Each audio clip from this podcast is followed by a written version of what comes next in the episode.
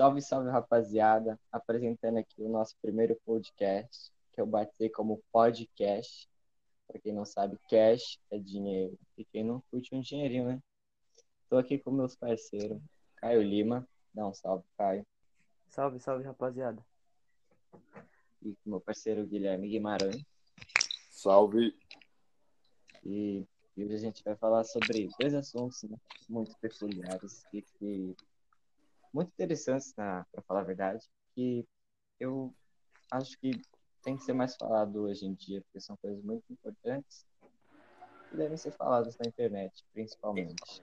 Como eu gosto de falar na internet, vamos falar na internet.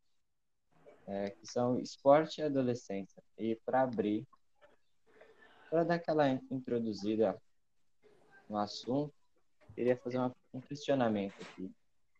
É, para vocês, é, qual a importância do esporte na vida dos adolescentes?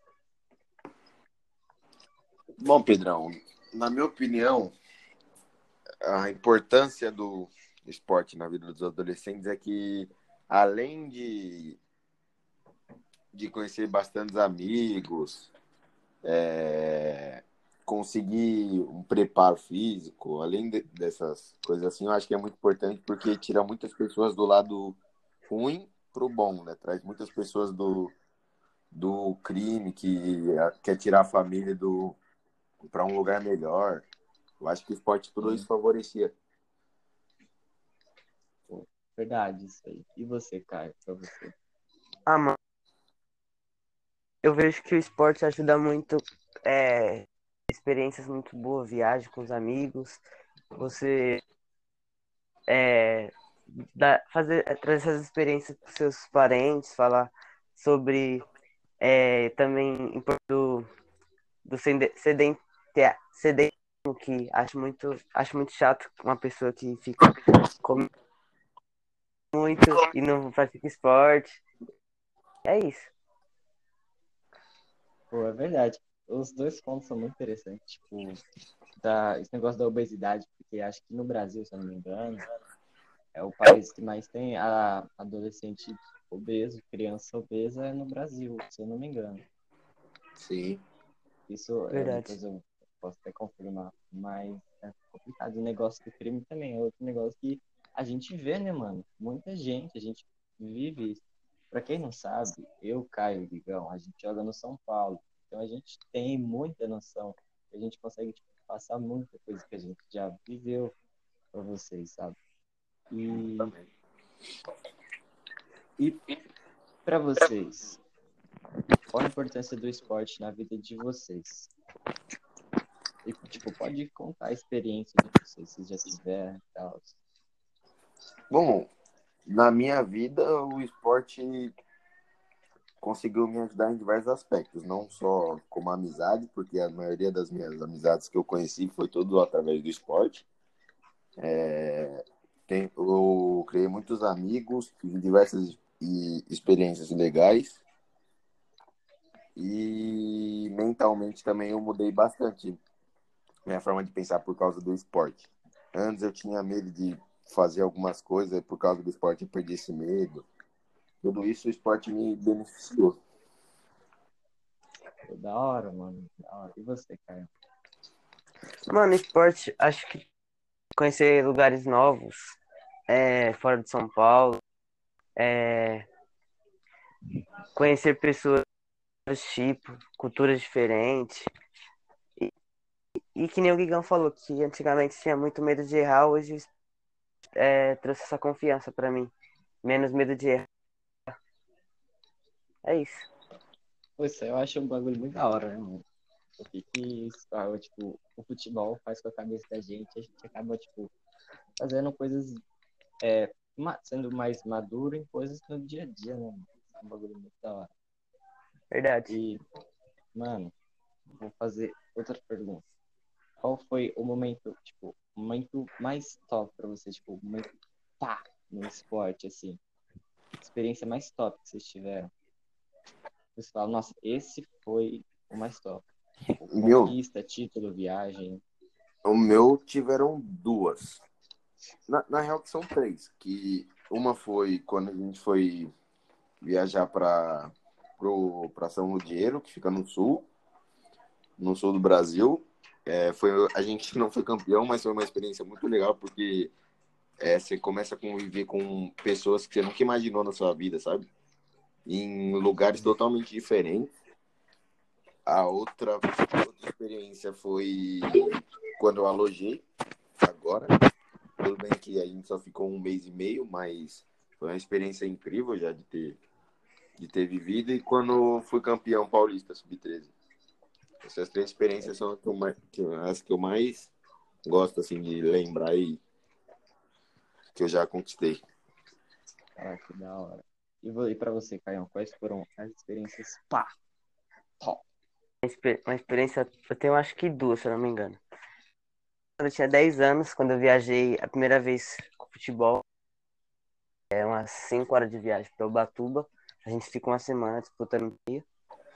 E a outra experiência também é já, né? Porque você fica longe da família, tem que aprender a se virar, treinar. E você, você mais responsabilidades, né, com a vida. Sim, mano. E a sua, então, Pedrão, é... qual que foi? Mano, eu vou, vou, falar um bagulho que eu nunca contei pra ninguém, eu acho. Vou falar aqui agora. É... Ano passado era pra eu ter disputado o Paulista com vocês. Só que, tipo, como eu morava muito longe, não ia conseguir vir todo final de semana ir pra Cotia ou ir pros lugares com vocês pra jogar, porque eu tinha prova de sexta e ia ficar, tipo, muito em cima. Mas era pra ter jogado Paulista com vocês e se pá, ter sido campeão junto com vocês, né? Puta, Caralho, não da hora, não. Não, essa eu não. Essa é, isso é real, pessoal. Não tá brincando, não. Ninguém sabe. Inédito. Inédito. Ficou no real. E um momento também não sabia disso. aquela avaliação, mano. A última avaliação nossa que foi em dezembro do ano passado, é. Tipo, a gente foi sem moleque lá pro CT. E daí. Passaram 30. Tipo, a gente ficou uma semana. Passou acho que 33 moleques. E 33, 35. E a gente foi um desses 33 barra 35, eu não lembro se foi 33 mas por aí. Moleque, a gente, mano, isso é um bagulho muito louco, porque de muitos moleques queriam estar no nosso lugar, a gente conseguiu ocupar esse espaço, e é um bagulho muito louco. Verdade. Mano, eu lembro que só na, na avaliação para alojar tinha mais de 100 pessoas. Era 100, não, era 100. Tinha, tinha mais de estava numerado por 100 colete. pessoas e a gente Foi conseguiu... 105. E a gente conseguiu alojar pessoas do Brasil inteiro, mano todos os cantos tinha. Sim, no, no, nosso time tem moleque, o William de Sergipe, o, o Asker é de Goiânia. Tipo, Sim. Tem uns bagulho longe. O Léo é lá de do Paraná. O negócio que meu pai fala, mano, é que a chance que uma chance dessa aí a gente, não, a gente não pode ter mais Sim. nunca na vida.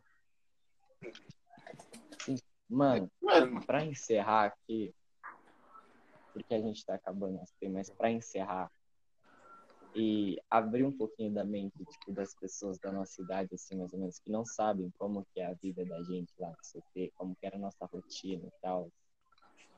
Vamos, vamos dar aquela explicadinha de leve, só para as pessoas terem uma noção. As pessoas não, né? Tem muita gente que, não só pessoa, não só adolescente, mas tem muita gente que não faz ideia de como que é. Para você que não sabe, não sabe onde é o CT, não sabe o que, que é o CT de São Paulo, quando você tiver a oportunidade, tipo, acabou de ouvir isso aqui, vai no Google e pesquisa CT Cotia. Vocês vão ver, aquele lugar é onde a gente fica, aquele lá é o paraíso. Lá é lindo, lindo, lindo. E vamos, se vocês quiserem começar falando sobre a, a nossa rotina, pode, pode começar aí. Mano, eu lembro que a nossa rotina, tudo, tudo que a gente fazia tinha horário, né? Tudo que a gente fazia era programado. Lembro que a, gente, né? que a gente acordava sete, é, a gente tinha o café, né? Das sete horas às oito e meia. Aí tinha que acordar, tomar o café e depois tinha que tinha um horário para você ir pro vestiário. dependendo do se você não tivesse no horário lá, o vestiário já estaria fechado e tinha que mandar, você tinha que pedir pro roupeiro ir lá e abrir de novo. Aí depois do vestiário, a gente tinha que estar umas nove e meia por aí no campo. Nove horas, nove horas. Nove Nove horas, horas, né? nove horas começava o treino. Nove Isso. horas em ponto. É, por aí começava o treino. E que horas que finalizava os treinos? Ou Mano, era entre 10 e meia e 11 horas. por aí, né? Às vezes era duas horas de treino. horas. Aí, nessa correria toda, a gente, a gente tinha que voltar para os quartos, tomar um banho, porque a gente quer almoçar para ir para a escola. O ônibus passava meio-dia e 35, né? Sim, aí o ônibus saía meio de 35. Meio-dia e A gente tinha que 35. Comer, tomar banho e se arrumar nesse período de tempo. Sim, tudo isso. Aí, uma hora a gente tava na escola. E que horas que a gente saiu? Era umas 5h20, né? Pra não Mano, trânsito. isso aí, isso, pode deixar que eu explique. Pode deixar que eu explique. A gente saía, acho que era 5h15, 5h20, mas a gente sai da escola. A gente não saía, mas a gente vai continuar saindo, porque a gente vai de ônibus, vai todo mundo junto. Sim, Como a gente vai de ônibus, a gente tem que parar numa rua, uma rua, uma rua acima da escola, para cima da escola. E dá muito trânsito. E para não dar esse trânsito, a gente tem que ir embora mais cedo para poder é, ocorrer a circulação dos carros ali mais fácil, né? O ônibus na rua parado acaba com o trânsito.